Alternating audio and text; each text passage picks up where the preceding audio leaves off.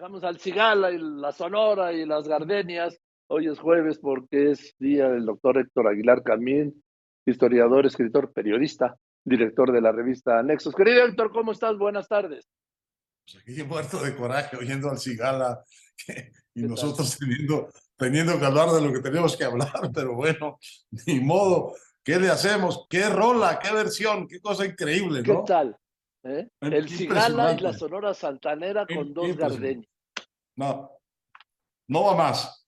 Bueno, eh, eh, Joaquín, aparecieron hoy muchas columnas muy buenas comentando esta decisión o esta calentada que se pegó el presidente con la manifestación del domingo y ahora que va a lanzar la suya.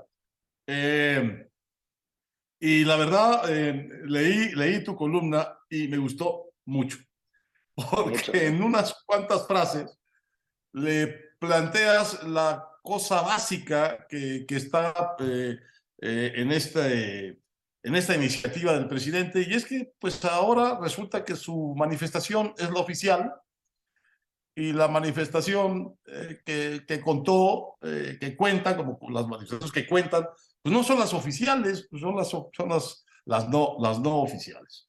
Entonces me gustó mucho el, tu, tu pasajero de todos los días, que es este fantástico eh, aforista Florestán, que hoy trae una muy buena que dice, pasan la vida persiguiendo lo que al fin los destruye.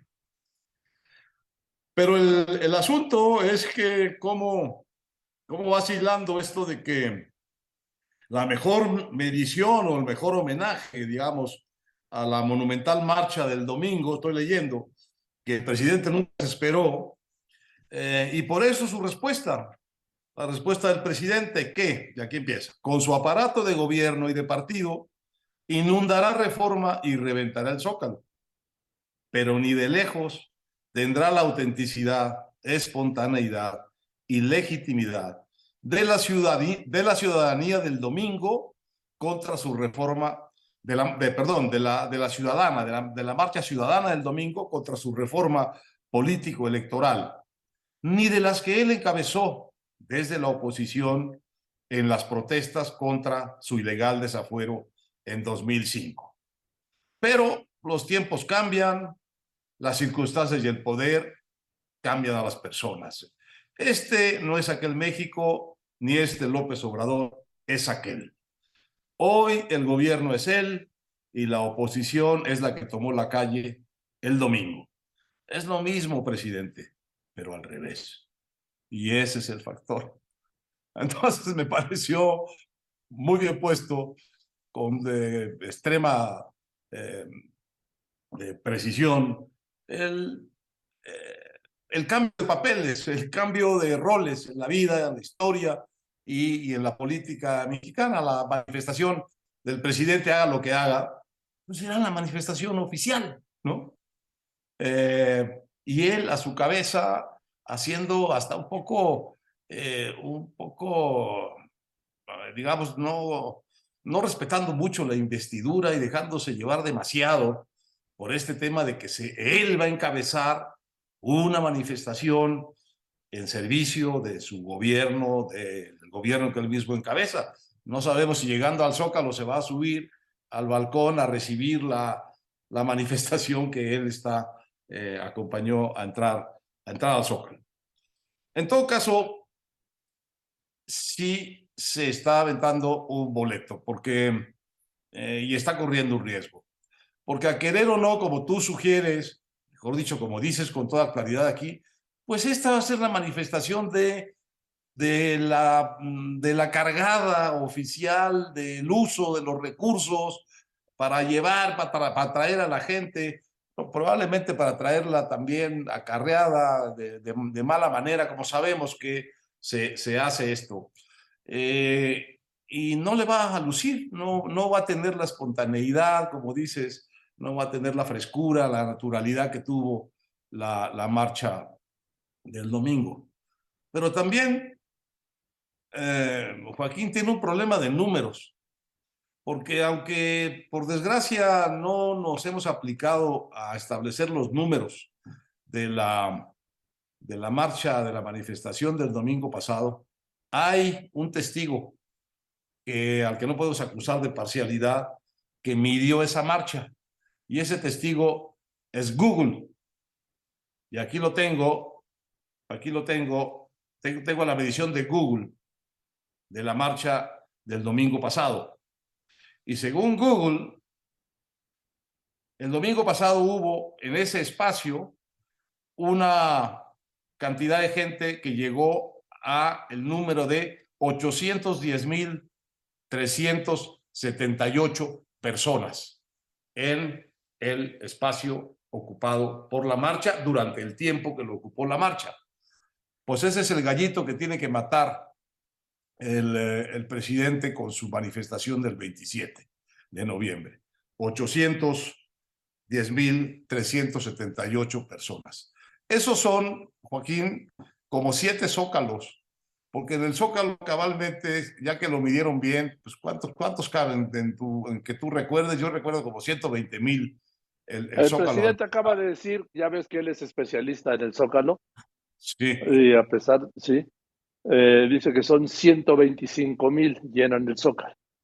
Bueno, pues tiene ocho, tiene ocho zócalos que matar porque aquí eh, Google está dando estos 810 uh, mil.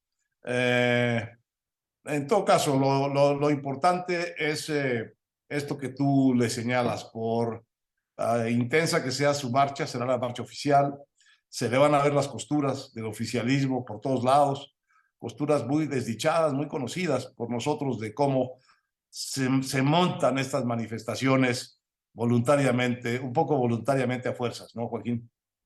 Sí, a ver, esto es una organización de gobierno y de partido con base en los esquemas asistencialistas del presidente, en donde se tiene mapeado, la Secretaría de Bienestar es impresionante, cómo tiene mapeados, Héctor, bueno.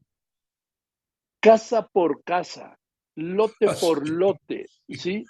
piso por piso, quiénes reciben, el, qué tipo de ayuda, cuántas personas, cómo se llama, cuánta gente vive en esa casa y cuántos de los que viven en esa casa reciben un apoyo.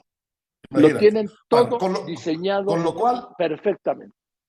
Con lo cual, creo, Joaquín, que ni tú ni yo queremos estar diciendo que el presidente y ese movimiento no tienen un genuino arrastre y una genuina simpatía y una genuina adhesión en una enorme cantidad, en, un, en millones sí, claro. de Eso sí, claro. no, lo, lo que estamos diciendo es que no van a ser solo esos los que van a estar en esa manifestación del 27, sino también estos que no son tan espontáneos, adherentes, ni tan eh, o, o, eh, sinceros eh, seguidores, admiradores de del movimiento, participantes de él, sino que viene también mucho, mucho contingente armado, pues a la oficial, como sabemos que se arman a la oficial las cosas en, en, este país. Y en ese sentido, pues creo que por bien que le salga la marcha, va a salir como tú anticipas en tu columna, pues desdorada, con menos, con menos vigor, con menos frescura, con menos espontaneidad que la que vimos el domingo pasado. Yo te coincido contigo, pero él, él, pues además podría decir que el presidente no necesita de sus programas sociales para armar una gran marcha el domingo. Naturalmente. Sí, porque tiene la raza suficiente.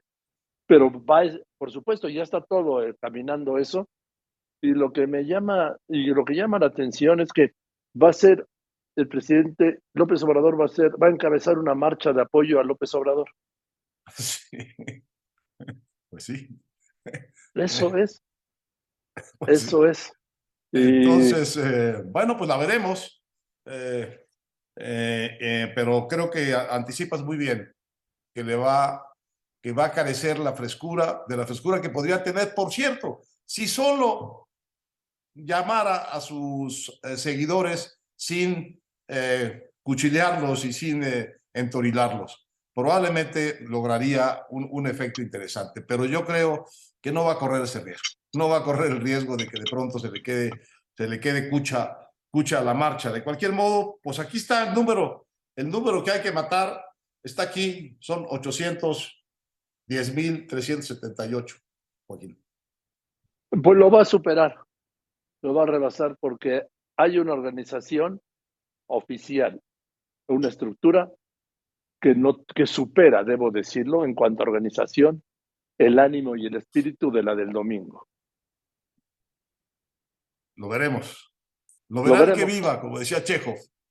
Viviremos, no, no, no nos acortes esto, que es el día 27, por favor, ¿eh? Pues. Bueno, querido, te mando un abrazo. Fuerte abrazo, Joaquín. Oye, nada más, ¿cuánto se dirá decir Martí Batres que, que fueron a esa marcha, la del día no, 27? No, no, pues eh, va, Martí va a empezar en los 4 millones. Su cuenta va a empezar en los 4 millones. Entre 4 y 14 millones.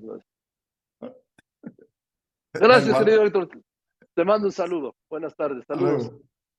Este es muy bien el doctor Héctor Aguilar Camín, escritor, historiador, periodista, director, director de la revista Nexos.